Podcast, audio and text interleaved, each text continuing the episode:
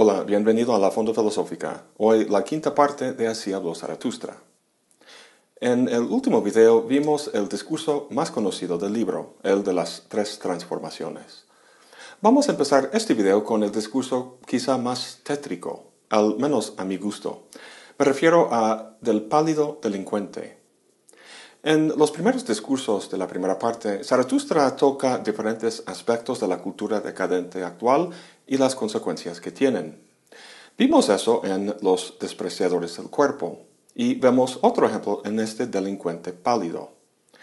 El escenario es un tribunal con jueces que están considerando el caso de un delincuente que ha sido acusado de robo y asesinato. Están esperando que incline la cabeza, así reconociendo el crimen y consintiendo a la condena de muerte. El delincuente inclina la cabeza, pero al mismo tiempo sus ojos arden con desprecio y repudio. Eso de los ojos, combinado con la palidez de la cara, constituye una imagen poderosa que revela un enorme conflicto en el interior del delincuente, un conflicto que no tiene resolución. ¿En qué consiste? Empezamos con su cara pálida. Dice Zaratustra, una imagen puso pálido a ese pálido hombre. Cuando realizó su acción, él estaba a la altura de ella, mas no soportó la imagen de su acción una vez cometida esta.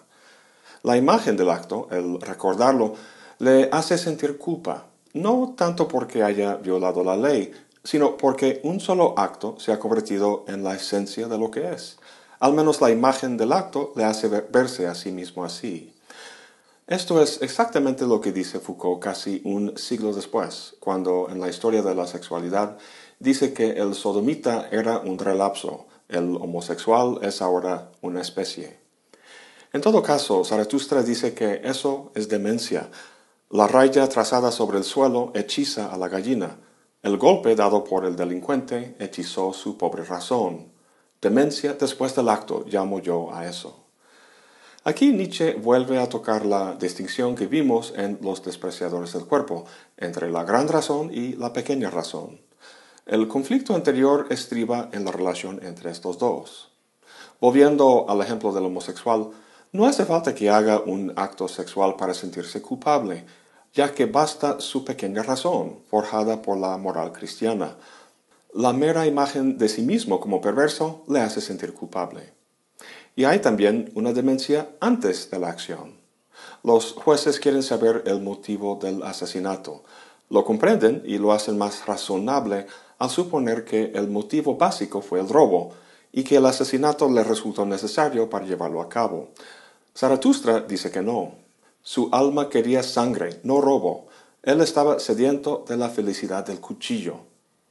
Sin embargo, su pobre razón, sacada de onda por la locura del acto, le convenció al delincuente a robar también, como una excusa para no sentirse avergonzado de su demencia. El puro asesinato, el acto homosexual y otros crímenes y perversidades que ultrajan el orden social provienen de indomables pulsiones de la naturaleza biológica del hombre. Esta biología, en los actos criminales, se venga de la civilización que la reprime, y más que la represión o el castigo, la civilización se venga de la biología al producir en el delincuente la sensación de culpa. Por eso la cara pálida, carente de sangre y vitalidad. Es eso lo que en parte atormenta al delincuente. La otra parte es lo que simbolizan los ojos que brillan con desprecio. El delincuente está consciente de todo esto, del hecho de que ha sido partícipe en su propia condena, al permitir que la sociedad creara una brecha en su ser, forjando así un sujeto que actúa por un lado y sus actos por el otro. En esta brecha puede la culpa, o lo que Sartre llamaba la mala conciencia, crecer y tomar control. Este conflicto irresoluble, Zaratustra lo caracteriza como una maraña de serpientes, una bola de enfermedades, una decadencia más allá de la cura. Bueno, sí hay una cura, el sacrificio, que es la muerte. Es por eso que el delincuente consiente a la condena, pero no antes de comunicar su desprecio, no solo a los jueces y la civilización que representan, sino también a sí mismo, a su ego que ha formado parte de la misma. Eso, dice Zaratustra, fue un acto supremo y sublime por parte del delincuente. Se hundió en su ocaso, cosa que Zaratustra intentó provocar con el pueblo en el prólogo. Es como si fuera un hombre ahogándose en el mar que ve una isla en la distancia.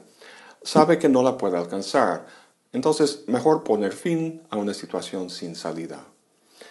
Aun cuando el delincuente no sea de ninguna manera el prototipo del superhombre, su demencia al menos da un paso más cerca al superhombre que la recta sensatez de los jueces y su cultura. Bueno, pasemos de este discurso deprimente a uno con un tema parecido, pero más optimista. Me refiero a del árbol de la montaña. Se trata de un joven que se encuentra muy atraído al mensaje y a la persona de Zaratustra. Quiere ser como él, pero la atracción raya en la envidia porque el joven aún no sabe cómo alcanzar esos niveles. Una emoción positiva está mezclada con una negativa, la de la envidia y el resentimiento, lo cual le inquieta al joven y le estanca. La diferencia entre este discurso y el anterior es que Zaratustra no pudo hacer nada por el delincuente, pero está a tiempo para ayudar a este joven. La situación del joven se compara con un árbol. El árbol no crece en un vacío, sino en un entorno cuyos elementos como el viento y la gravedad le dan forma. Décadas después, Heidegger dirá que el hombre se encuentra arrojado en un mundo que no controla y que determina las circunstancias de su vida. Estas son las cartas que el destino reparte a uno. Para jugar esas cartas y superar la condición de un simple ser determinado, implica una resistencia contra esas fuerzas. Zaratustra lo ilustra con el árbol, que, para crecer hacia arriba, hacia la luz, tiene que tender sus raíces hacia la tierra, hacia abajo, hacia lo oscuro, lo profundo, hacia el mal. Cuando leo esto pienso en la metáfora de Kant, donde habla de la paloma, que para volar más rápido y libremente llega hasta el espacio, donde no hay viento ni gravedad que le detengan. Pero encuentra obviamente que ya no puede volar entonces tiene que volver hacia abajo, donde las condiciones permiten el vuelo. Lo que Kant estaba tratando de decir es que el pensamiento requiere no solo de los conceptos del entendimiento, sino también de las intuiciones de la sensibilidad. La unión de los dos posibilita el pensamiento. El mensaje de Nietzsche en este discurso es muy parecido. Para que el árbol alcance las alturas y produzca frutos, tiene que estar unido con las raíces que penetren a la oscuridad. Lo que vemos aquí es la unión de lo apolíneo y lo dionisiaco, del ego y el inconsciente, de la mente y el cuerpo, o de la gran y la pequeña razón que vimos en el último video. Es una unión que Zaratustra ya simbolizó en el prólogo con la serpiente enroscada en el cuello del águila. Sin embargo, las pasiones y pulsiones del inconsciente pueden ser peligrosas. Es por eso que Platón dedica dos o tres libros de la República hablando de la educación de los guerreros, ya que el elemento erótico o pasional que caracteriza su alma puede apoyar tanto a la razón como al apetito. Por lo tanto, la pasión de los guerreros tiene que ser guiada y educada con mucho cuidado. Esto es lo que Zaratustra hace ahora con el joven. El joven admira a Zaratustra, aspira a alcanzar sus alturas. Lo que le motiva es una pasión que llamamos la envidia, la cual puede operar, operar de forma negativa o positiva. La angustia del joven se debe a que está sintiendo el lado negativo de esta pasión, lo cual genera sensaciones de resentimiento e impotencia. En general, la respuesta de la tradición ha sido negar las pasiones o extirparlas. A eso se refiere Zaratustra al final del discurso cuando habla de la gente buena que tienen miedo de la gente noble con sus altas esperanzas. Dice, en otro tiempo pensaron convertirse en héroes, ahora son libertinos. El joven puede convertirse en un libertino más o consumirse en resentimiento como el pálido delincuente, o puede tomar la envidia que siente como una provocación, como un reto que le impulse hacia la superación. Esto es lo que Zaratustra trata de hacerle ver al joven. Pasemos al discurso de la castidad. Parece extraño que un autor que habla del cuerpo, la tierra y las pasiones aconseje la castidad. pues hay que entender que no es la castidad del cristianismo, que es una represión o extirpación de las pasiones. En la Biblia, Jesús hace un exorcismo donde saca demonios de un hombre y los manda a un grupo de cerdos que luego van corriendo y se ahogan en un lago. En el discurso Zaratustra dice, no pocos que quisieron expulsar a su demonio fueron a parar ellos mismos dentro de los puercos. De esto se toma el dicho popular, atribuido a Nietzsche, de que tengas cuidado de que al expulsar tus demonios no expulses la mejor parte de ti. Nietzsche no aconseja la extirpación de las pasiones o demonios, pero tampoco dice que uno le dé rienda suelta. Más bien es una cuestión de sublimación, ya que su expresión debería darse no en el nivel del cuerpo, sino del espíritu. Dice Zaratustra, la castidad es en algunos una virtud, pero en muchos es casi un vicio. Aun cuando el casto se abstenga, la perra sensualidad mira con envidia desde todo lo que hacen y sabe mendigar un pedazo de espíritu cuando se le niega un pedazo de carne. Con esas palabras Nietzsche describe perfectamente a Hitler. Hitler fracasó como artista, o sea, le fue negado un pedazo de carne. Pero en vez de sublimar su resentimiento de forma casta, mendigó un pedazo de espíritu, disfrazando sus bajos instintos pasionales con la ideología que llegó a ser el nazismo. Esto nos lleva al discurso de la guerra y el pueblo guerrero. Alguien como Hitler podría leer este discurso e interpretarlo como una justificación del militarismo y fascismo alemán que Nietzsche vio en la unificación nacional de Alemania en 1871 y que Hitler mismo consolidó en los años 30 del siglo XX. Sin duda, Nietzsche habla de la guerra, pero una guerra del espíritu, de los pensamientos, de la guerra de uno contra sí mismo en el esfuerzo de la superación. En Platón, la república ideal se lleva a cabo mediante el filósofo rey apoyado por la clase guerrera. En Nietzsche, la renovación cultural tiene como finalidad la producción del superhombre, lo que en el discurso llama los santos del conocimiento. Si los discípulos que escuchan el discurso de Zaratustra no pueden alcanzar eso, que sean al menos guerreros del mismo, estos son los acompañantes y los precursores de tal santidad. En la Alemania de su tiempo, Nietzsche veía muchos soldados como hormigas o borregos que solo perpetúan una carnicería a nivel bestial. Muchos guerreros es lo que quisiera yo ver, dice Zaratustra. En fin, el punto de este discurso es saber que la guerra es espiritual, no física. Llegamos ahora a un discurso controvertido de las mujeres viejas y jóvenes. Es controvertido porque termina con la frase, vas con mujeres, no olvides el látigo.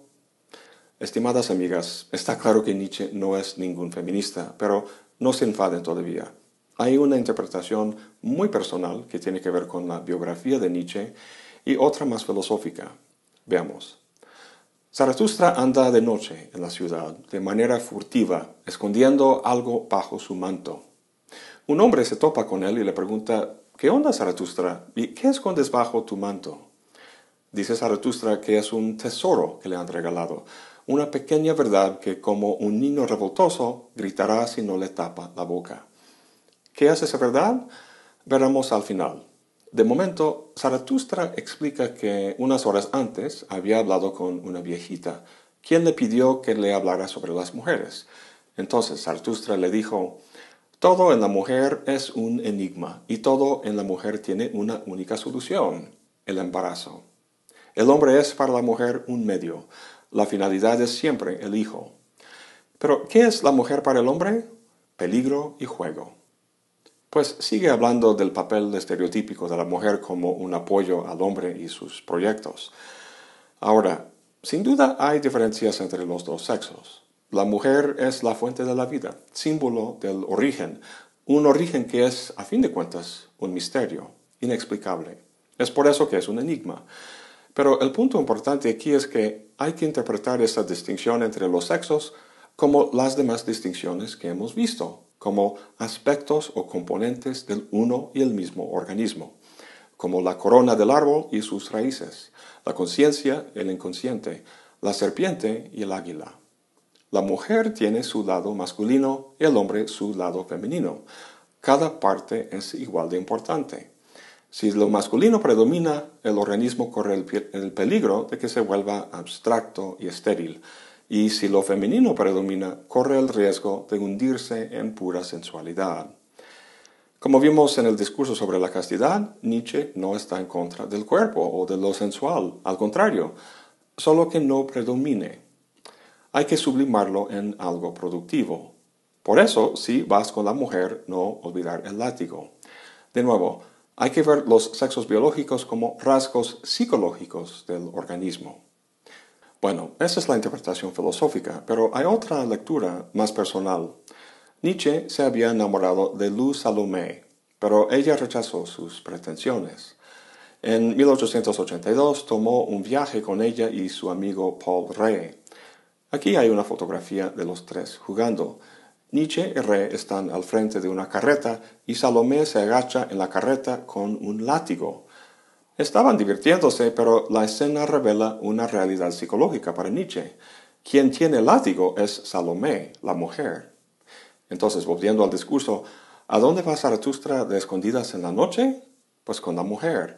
Pero si no trae el látigo, entonces, ¿qué esconde bajo su manto? Pues una erección. En este discurso, el sabio Zaratustra con pinta de superhombre se revela como un hombre común, como los demás, un humano demasiado humano. Bueno, con todo esto no quiero borrar o encubrir el machismo de Nietzsche, porque sí es real. Pero si a pesar de la interpretación filosófica sigues enfadado con Nietzsche, considera el discurso que se llama De la picadura de la víbora. Léelo con calma y compara la dolorosa picadura que la víbora le da a Zaratustra con las otras pasiones que hemos visto como la envidia, el resentimiento, el enfado con el machismo de Nietzsche, etc. En el próximo video veremos cómo este discurso encapsula la enseñanza general de esta primera parte del libro. Bueno, eso es todo por hoy. Gracias por acompañarme. Hasta la próxima y buen provecho.